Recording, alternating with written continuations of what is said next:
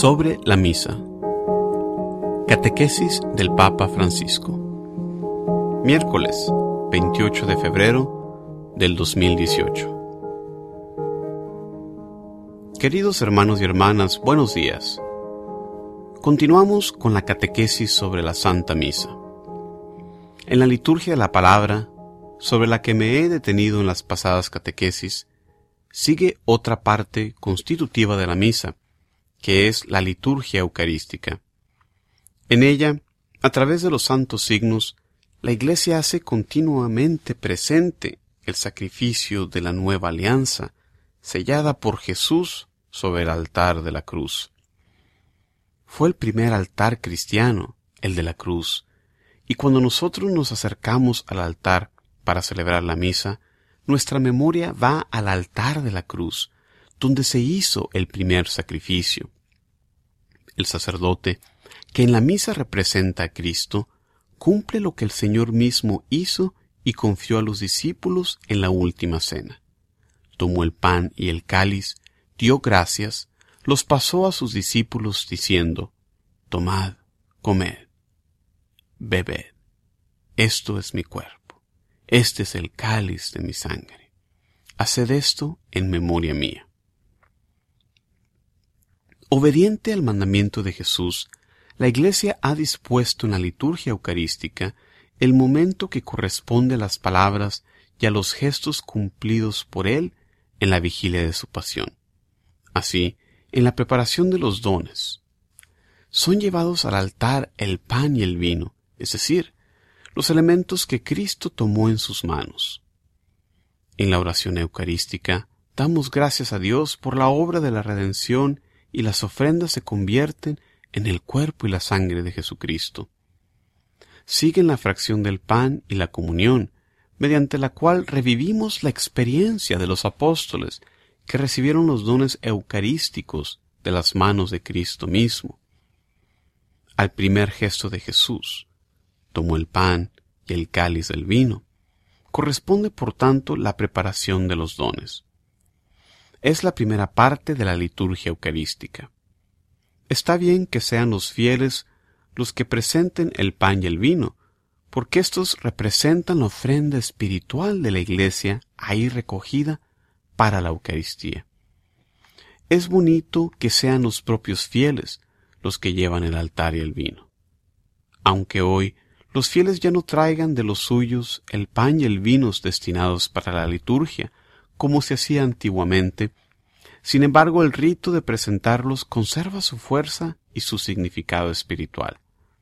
Y al respecto es significativo que al ordenar un nuevo presbítero, el obispo, cuando le entrega el pan y el vino, dice, recibe las ofrendas del pueblo santo para el sacrificio eucarístico el pueblo de Dios, que lleva la ofrenda, el pan y el vino, la gran ofrenda para la misa.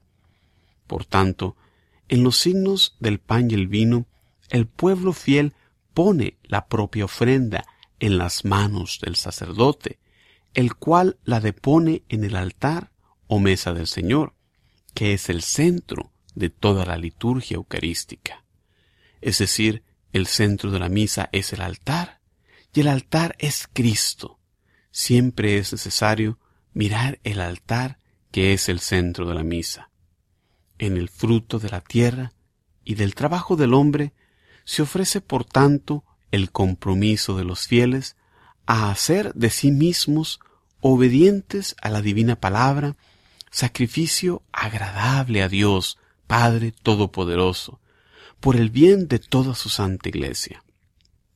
Así, la vida de los fieles, su alabanza, su sufrimiento, su oración y su trabajo se unen a los de Cristo y a su total ofrenda y adquieren así un nuevo valor.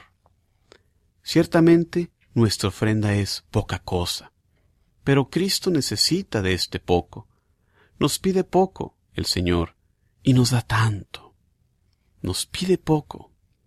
Nos pide en la vida ordinaria buena voluntad nos pide corazón abierto, nos pide ganas de ser mejores para acogerle a Él que se ofrece a sí mismo a nosotros en la Eucaristía. nos pide estas ofrendas simbólicas que después se convertirán en su cuerpo y su sangre.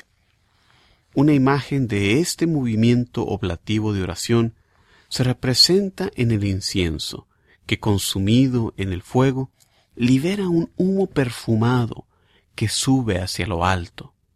Incensar las ofrendas, como se hace en los días de fiesta, incensar la cruz, el altar, el sacerdote y el pueblo sacerdotal, manifiesta visiblemente el vínculo del ofertorio que une todas estas realidades al sacrificio de Cristo.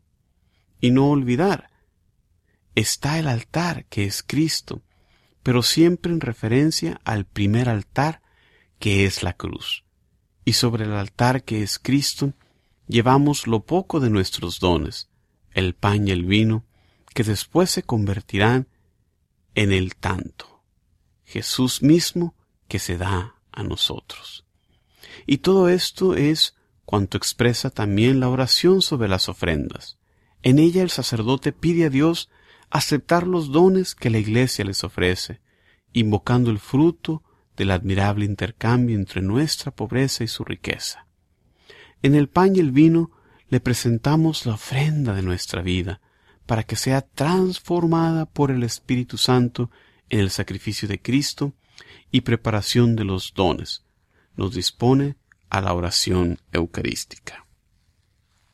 Que la espiritualidad del don de sí, que este momento de la misa nos enseña, pueda iluminar nuestras jornadas, las relaciones con otros, las cosas que hacemos, los sufrimientos que encontramos, ayudándonos a construir la ciudad terrena a la luz del Evangelio.